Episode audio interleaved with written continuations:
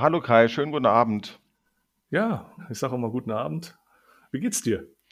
Prima, wenn ich rausschaue, äh, freue ich mich auf eine weiße Weihnacht, weil heute ist es nämlich weiß und heute ist es mal tatsächlich unter 0 Grad. Ach, Ja, es wird immer besser. cool. Muss mir nachher mal ein Foto schicken, weil ich gucke hier raus, ich sehe nur grau.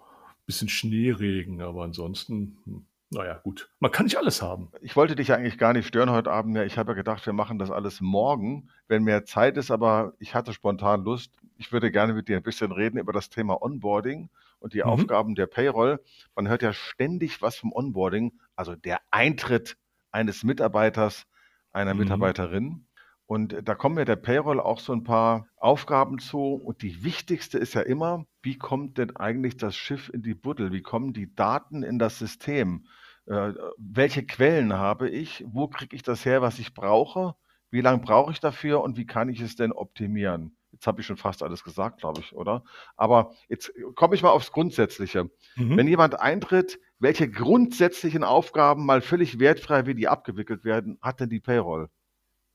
Ja, ganz einfach. Ich brauche jetzt erstmal die Daten, alle steuerlichen Daten, alle SV-rechtlichen Daten, damit ich die vernünftig überall anmelden kann und dann der Arbeitgeber dann die ganzen Geschichten abführen kann, sozusagen für den Arbeitnehmer, weil der Arbeitgeber ist verpflichtet dazu, das abzuführen und er haftet auch dafür, das muss man wissen. Dann brauche ich den Arbeitsvertrag, damit ich weiß, okay, in welcher Form arbeitet er bei uns. Und da muss ich noch wissen, wie hoch ist das Gehalt beispielsweise. Und die ganzen Daten von dem Mitarbeiter brauche ich auch noch. Ich brauche die Steuernummer, die SV-Nummer und so weiter, Bankverbindung und ganz viele andere Sachen noch. Und das wird dann meistens mit so einem Personalstammdatenbogen abgefragt. In welcher Form gibt es verschiedene Sachen, entweder per Hand oder es gibt Tools wie Online-Tools, so Bewerber-Tools, da kann man das ja auch verknüpfen und dann kann man das da auch eingeben und dann direkt, hat einen großen Vorteil, dann kann man das direkt ins Abrechnungsprogramm rüberleiten. Aber das ist nicht die Regel. In der Regel bekommt man das nur per Papier oder per PDF geliefert und dann muss man dann damit das Lohnabrechnungsprogramm füllen. Weiß denn der Beschäftigte, der neue Beschäftigte überhaupt alle Daten, die er liefern soll? Also ich habe so die Erfahrung gemacht, manche Daten wissen die Leute nicht. Es ging manchmal so weit, dass die nicht mehr wussten, was eine Sozialversicherungsnummer ist, nur ob sie eine haben.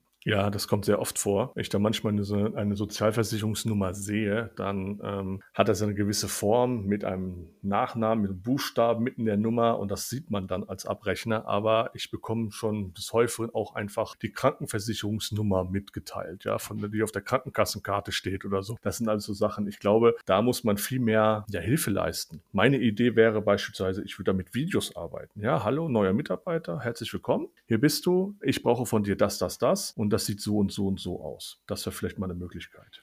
Ja, das ist ein toller Tipp, finde ich, weil es ist ja schon so, wir sind ja normalerweise in der Sachbearbeitung bei einem bestimmten Arbeitgeber unterwegs. Da gibt es bestimmte Prozesse, die werden wir nicht von heute auf morgen verändern können. Also es ist schon vollkommen klar, wenn ich Mhm. zum Beispiel jetzt die Möglichkeit hätte, äh, Entgeltabrechnung vom Vorarbeitgeber einzulesen, automatisiert, oder wenn es ein äh, Mitarbeiterportal gibt, über das auch neue Mitarbeiter schon Zugriff, per Zugriff äh, ihre Daten eingeben können, dann wird das viel einfacher. Das ist klar. Aber das Mhm. gibt es ja in ganz vielen Unternehmen, in, für meine Begriffe erschreckend vielen Unternehmen bis heute nicht. Und damit muss man dann als in der Sachbearbeitung auch leben. Und die Frage ist dann, wie kann man sich das Leben trotzdem mit wenig Aufwand einfacher machen? Und da finde ich diese Idee mit dem Video prima. Gibt es so Mhm. weitere Ideen, die du, die du noch, noch hättest, wenn du dir mal vorstellst, du kommst zu so einem Arbeitgeber, wo noch alles per Papier läuft, alles per Hand und du weißt ganz genau, alle anderen, die da arbeiten, haben etablierte Prozesse und gucken dich schon dann feindselig an, wenn du dir überlegst, dass du gerne mal bunte Kugelschreiber hättest statt nur schwarze. Da kannst du wahrscheinlich nicht viel in den Prozessen ändern, aber was kannst du trotzdem machen, um es insgesamt einfacher zu machen?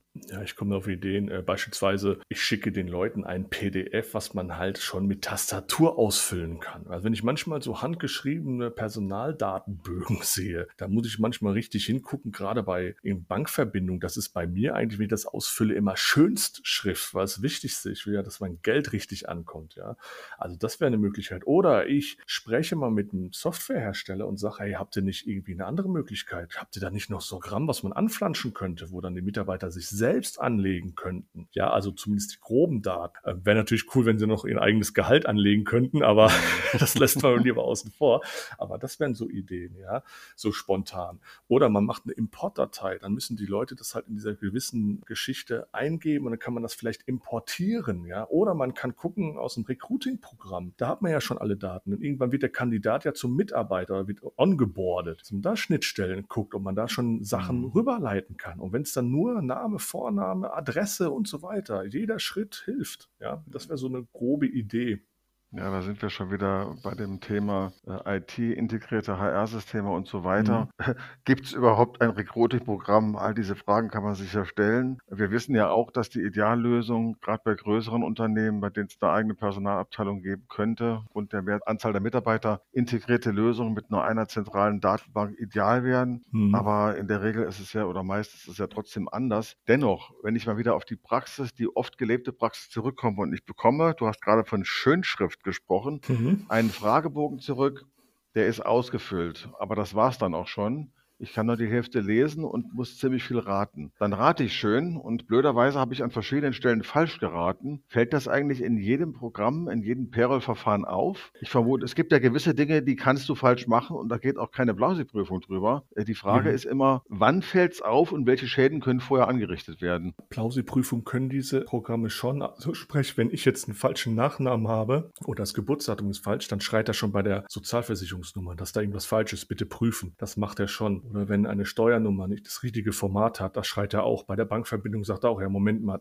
da fehlt noch was. Das passt auch nicht. Das macht er schon. Aber im Zweifel bin ich da regellos und sage, hey, kann ich nicht lesen. Hier, Mitarbeiter, äh, schreibt mir das nochmal vernünftig auf oder komm vorbei und dann machen wir das zusammen. Ja, okay, das ist interessant. Also gleichzeitig auch besorgniserregend, weil es eben einfach auch klar macht, es werden immer wieder Fehler gemacht und es werden immer wieder Risiken eingegangen, weil man halt keine modernen Lösungen hat. Trotz allem, da hast du so einen Pauschaltipp, wie man denn die gröbsten Fehler vermeiden kann. Und damit zusammenhängt eine zweite Frage. Was sind denn die häufigsten Fehler mit Blick auf Onboarding, Eintritt neuer Mitarbeiter und Payroll?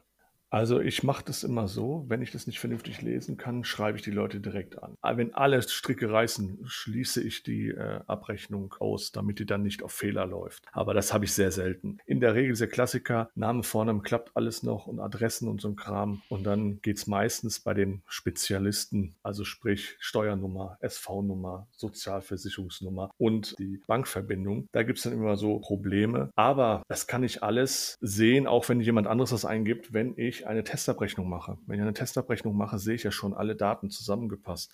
Und wenn dann schon die Testabrechnung abbricht, dann muss ich das System trotzdem pflegen. Also sprich, wenn ich Sozialversicherungsdaten nicht pflege, bricht die Abrechnung ab. Also muss ich den so weit pflegen, dass es geht. Da fehlt jetzt mal die Nummer.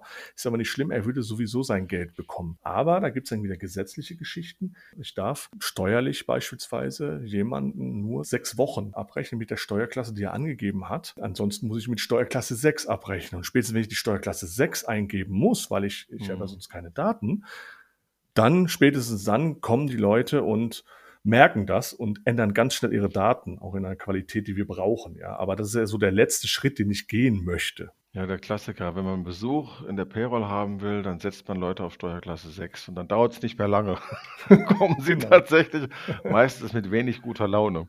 Das Genau. ist so. Ja, das ist eine, das ist eine, sind spannende Dinge, die du da erzählst. Mhm. Ich wüsste noch gerne, Mhm. wenn ich auf diese Fehler nochmal zu sprechen kommen kann, ähm, mit Blick auf die Bankdaten, die üblichen Programme, die man heute nutzt, haben ja Plausi-Prüfungen auf die IBAN-Nummer. Die müssten das normalerweise ja feststellen können, wenn da irgendwas nicht passt. Was ist aber, das ist mir in der Praxis nämlich wirklich mal passiert, das war noch in den Zeiten vor IBAN, da waren es noch normale Kontonummern mit Mhm. Bankleitzahlen, als ich also noch in der Praxis tätig war. Da kam mal jemand und der hatte gar kein eigenes Konto und der hat das Konto seiner Mutter benutzt. Der war zwar schon 45, glaube ich, aber der hat das Konto seiner Mutter benutzt. Also ein Konto, das auf einen ganz anderen Namen lief. Ist eigentlich sowas noch zugelassen? Läuft das auf Fehler? Wie ist das? Kennst du so Fälle? Also dem Programm ist es mal egal, wohin es geht. Ja, also äh, wenn ich da sage, Max Müller, der soll es bekommen, dann kriegt er das. Da muss man aufpassen. Es gibt jetzt auch im Moment so eine Betrugsmasche von, von Leuten, die schicken Daten von Herrn Müller. Ja, ich hätte gerne so mein nächstes Gehalt auf diese, diese Konto. Viele Grüße Klaus, ja, sowas. Und da muss man aufpassen, ob das wirklich von dem Mitarbeiter kommt. Ja, das habe ich jetzt auch schon erlebt, dass da so eine Betrugsmasche gerade wieder unterwegs ist. Gibt es alle Jahre wieder, leider. Da muss man aufpassen. Aber in der Regel machen wir das so, dass es auch so ein bisschen wie, wie der Arbeitgeber drauf ist. Aber wir machen es in der Regel so, nein, du musst dir ein Konto eröffnen. Weil wir wissen ja gar nicht, wohin das geht. Ja, ähm, nicht, dass wir noch was mit Geldwäsche oder sonst was zu tun haben. Also von daher sage ich, nee, dann auch wenn du bei Mami normalerweise läuft, dann machst du bitte ein eigenes Konto. Ja, was gerne geht, ist natürlich ja die Eheleute Meier oder so. Das ist ja dann normal. Da gibt es ja so ein Gemeinschaftskonto. Das ist jetzt nicht was Schlimmes, aber da bin ich immer vorsichtig. Dann gucke ich immer, ja, warum heißt denn der jetzt, der heißt Müller oder der, der Meier kriegt das Geld? Hm, komisch. Da spreche ich dann meistens mit den Leuten oder geht zu meinem Chef und sage, hier, machen wir das noch, machen wir es nicht. Und der Regel sagt dann, nee, wird abgelehnt. Compliance und was weiß ich. Kann man die Beschäftigten äh, in Konsequenz dazu zwingen, dass die sich ein eigenes Konto eröffnen müssen? Oder könnte man in letzter Konsequenz nicht auch sagen, na gut, wenn jemand darauf besteht, machen wir Barzahlung. Wie sieht denn das eigentlich arbeitsrechtlich aus? Das weiß ich gar nicht. Das ist eine gute Frage. So rein rechtlich weiß ich es auch nicht hundertprozentig. Aber Barzahler kommen öfters vor, gerade dann, wenn wir keine Bankverbindung haben. Dann läuft das System, sagt, okay, der kriegt das Bar. Und dann ist es für das System erledigt. Der Mitarbeiter kriegt kein Geld und so eine Kasse und so weiter gibt es ja heutzutage ja so gut wie gar nicht mehr. Ne? Also ich kenne das noch von Behörden, dann ist man zur Kasse gegangen, hat man sein Gehalt bekommen oder damals, wo ich bei der Bundeswehr war, gab es das auch mal, gab es Abschlagzahlungen, durfte ich dann antreten und durfte mir da mein Sold abholen.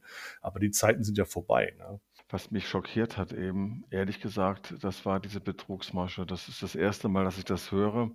Mhm. Und darüber sollten wir uns vielleicht nochmal gesondert unterhalten, weil ich glaube, dass das auch euch zu Hause interessieren könnte, äh, was so alles passieren kann. Und gerade wenn man in der Payroll noch nicht so lange sitzt, weiß man manche Dinge nicht. Und das wird natürlich dann von solchen Ganoven gern mal ausgenutzt, wenn man dann mhm. arglos Daten rausgibt am Ende, die man unbedingt geheim halten sollte. Also ich glaube, das Thema sollten wir uns aufschreiben, oder? Auf, auf jeden Fall. Aber was ganz wichtig ist, ich ändere keine Bankverbindungsdaten ab, wenn ich es nicht schriftlich habe. Also schriftlich heißt nicht das, A, dass das Formular 38, sondern eine E-Mail oder ähnliches.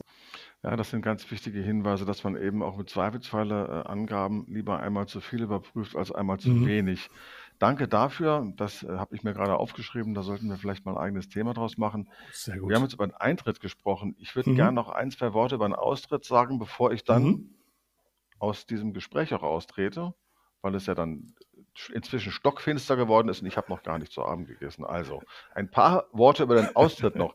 Wenn Mitarbeiter austreten, hat die Payroll ja auch bestimmte Aufgaben, die nicht von Pappe Mhm. sind und da kann man ja auch Sachen falsch machen. Das Mhm. was sind die Kernaufgaben? Das würde mich zunächst mal interessieren. Danach kommt noch eine Abschlussfrage. Ja, sehr gut. Also Kernaufrage ist natürlich, dass die Leute vernünftig abgemeldet werden erstmal überall. Mit einem Austrittsgrund, keine Ahnung. Ähm, Eigenkündigung ist der häufigste, also der Arbeitgeber tritt aus und geht äh, zum anderen Arbeitgeber. So, und dann muss ich im, im, im, System das alles sauber beenden, muss gegebenenfalls noch irgendwelche Sonderzahlungen anstoßen, wenn die Anteilige 13. Gehalt bekommen, das ist dann so Tarifvertragsgeschichten. Und dann muss ich das alles sauber beenden. Was passieren kann, ist, wenn dann ein Arbeitnehmer dann ein paar Monaten wiederkommt und sagt, hey, ich brauche aber eine Arbeitsbescheinigung, dann muss ich diese auch wieder erstellen übers Abrechnungsprogramm und das heißt, ich muss natürlich die Daten dementsprechend auch vernünftig gepflegt haben, damit ich auch eine vernünftige Arbeitsbescheinigung bekomme, damit er dann zum Schluss sein Arbeitslosengeld bekommt beispielsweise. Mhm.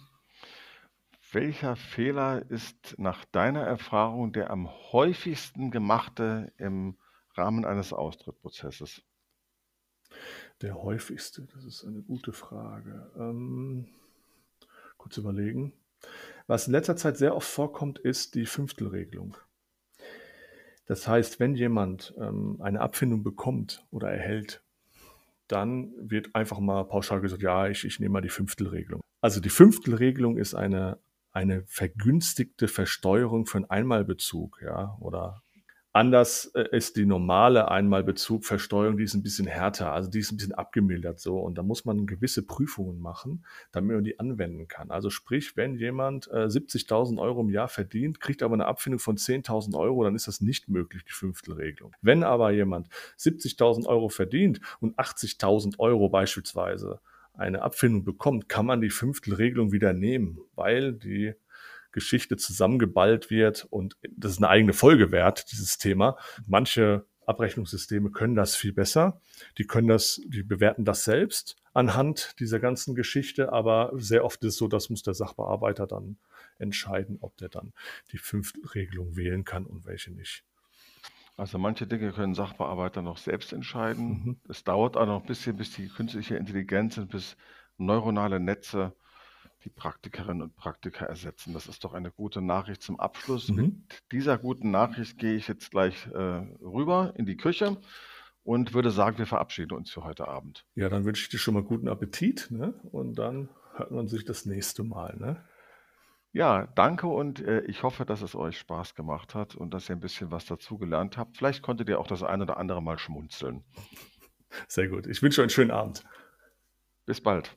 Ja, das war der beste Podcast aller Zeiten. So geht Payroll. Themen für Fachleute in der Payroll und Entgeltabrechnung und für jeden, der Bock drauf hat. Es hat uns großen Spaß gemacht. Wir hoffen, dass wir euch das nächste Mal wiedersehen. Und wenn ihr Lust habt, abonniert uns und hört uns jedes Mal an. Das würde uns zusätzlich motivieren. Und gerne teilen, teilen, teilen. Bis zum nächsten Mal. Haut rein.